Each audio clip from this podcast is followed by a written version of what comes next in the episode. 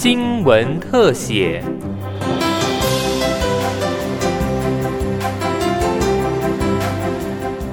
听众朋友您好，欢迎收听今天的新闻特写，我是王涵莹。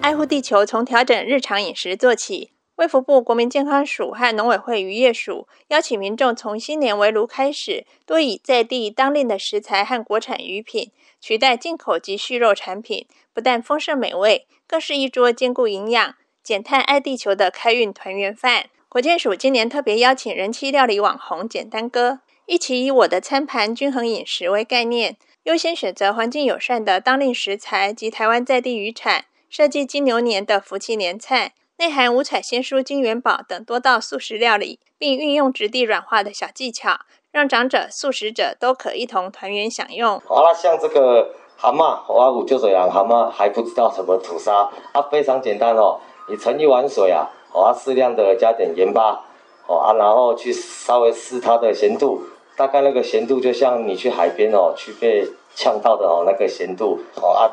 那个蛤蟆下去，哦，它就会吐沙了。阿个我们的常年菜，哦，这个有时候小朋友比较不敢吃啊，哦，因为惊苦。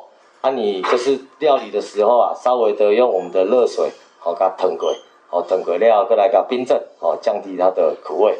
国健署署长王英伟说明，福气年菜中文蛤富含铁质，可预防及改善缺铁导致的贫血。而鱼类普遍饱和脂肪酸及胆固醇低。另外，福气年菜采用大量植物性食材，提供丰富的营养素，例如五彩鲜蔬金元宝中的毛豆为优质蛋白质来源，且富含维生素 E，有很好的抗氧化能力。而白菜卤有大白菜、木耳、香菇、红萝卜多样化的各色蔬菜，提供多元植化素，具有抗氧化能力，提升免疫力，并辅助维生素发挥生理机能。更重要的是，能够减碳爱地球。怎么样把好的食材？变成是下在肚子里面更健康的一个方式，那所以这个实际上是包括健康、包括爱地球，都是一起来进行的。国健署社区健康组组长罗素英进一步介绍福气年菜的内容及营养成分。传统的年菜问题，我想大家都很常见哈，就知道说高油脂、高热量。特别我们在一过去一百零五年有做过春节体重调查的一个研究，发现说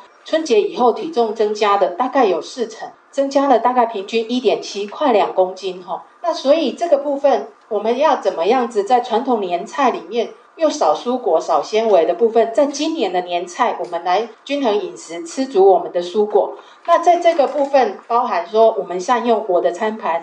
均衡饮食的概念哈，六大类的食物怎么从每餐水果拳头大哈？我想这每个人都可以呃随时随地可以看到说自己的拳头有多大，那水果大概就是这样的大小，菜要比水果大一点哈。那所以我们今天的这九道料理也会呃跟大家介绍，它是符合呃我们的我的餐盘六大类的哪一类哈？渔业署署长张志胜表示，国产水产食材不但价格平实，也能应用在多元料理上。在地生产更是新鲜美味有保证。石斑鱼、鲈鱼、虱目鱼、台湾鲷、黄金鲳等各项鱼种都是年菜上桌的首选。那因为过年的时候，有很多拜拜或者是有很多聚餐，那个鱼是不可避免的哈。尤其拜拜的过程里面一定要用鱼。那聚餐的过程里面，为了要避免我们诶过年之后体重增加，所以鱼是一个最好的食材。那我们今天跟我们的很多好朋友介绍了我们过年会用到的，包括大家喜欢用鲳鱼。那我们介绍大家诶。白鲳因为价格比较高，那所以